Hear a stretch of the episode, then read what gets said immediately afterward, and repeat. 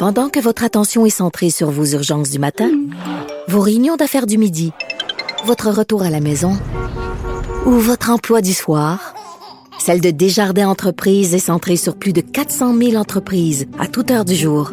Grâce à notre connaissance des secteurs d'activité et à notre accompagnement spécialisé, nous aidons les entrepreneurs à relever chaque défi pour qu'ils puissent rester centrés sur ce qui compte, le développement de leur entreprise.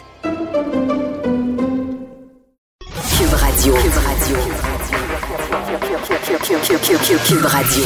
En direct à Salut Bonjour fait jaser beaucoup. On demande une enquête. On va en savoir davantage sur l'influence de la Chine sur le Canada. Oui, donc hier, les députés du euh, comité de la procédure de la Chambre ont voté en majorité pour que le gouvernement fasse cette enquête-là. Les libéraux s'y sont opposés. On va voir ce que Justin Trudeau va faire. Sincèrement, je doute qu'il y ait une enquête publique. Tout le monde l'a répété chez les libéraux qu'ils n'en veulent pas.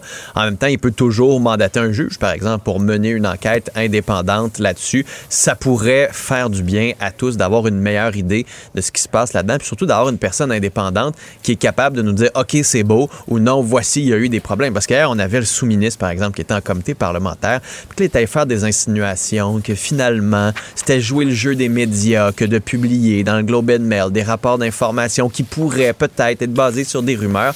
Sincèrement, ces allégations-là hier d'un sous-ministre, techniquement, c'est un fonctionnaire, c'est pas un politicien qui a fait un travail politique hier et non pas un travail de fonctionnaire. Euh, ça n'a aucun bon sens quand tu regardes la situation en ce moment, qu'est-ce qui joue le jeu le plus de la Chine?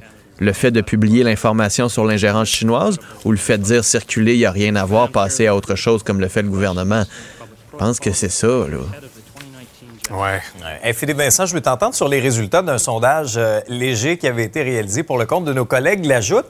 Pas très réjouissant, ni pour Justin Trudeau, ni pour Pierre Poilievre, honnêtement, quand on regarde ça. Non, c'est assez hallucinant. Il y a à peu près un quart des Canadiens qui aimeraient que Justin Trudeau euh, se présente aux prochaines élections, plus de la moitié qui souhaitent qu'il ne se présente pas en ce moment, on, le cette question est particulière parce qu'on le compare pas à quelqu'un, on le compare à n'importe qui. Fait que c'est sûr que si tu as le choix de Justin Trudeau puis l'idéal, tu vas choisir l'idéal.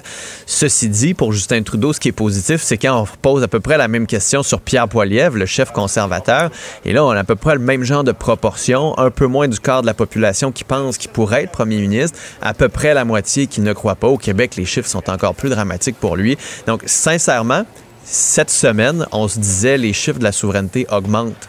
Bien, les chiffres aujourd'hui du sondage léger nous montrent peut-être pourquoi. Il n'y a pas de choix intéressant à Ottawa. Que les gens se retournent vers le Québec et se disent peut-être qu'on serait mieux entre nous. Là. Très bien. Merci Philippe Vincent. Bonne émission. Bonne journée à vous deux. salut.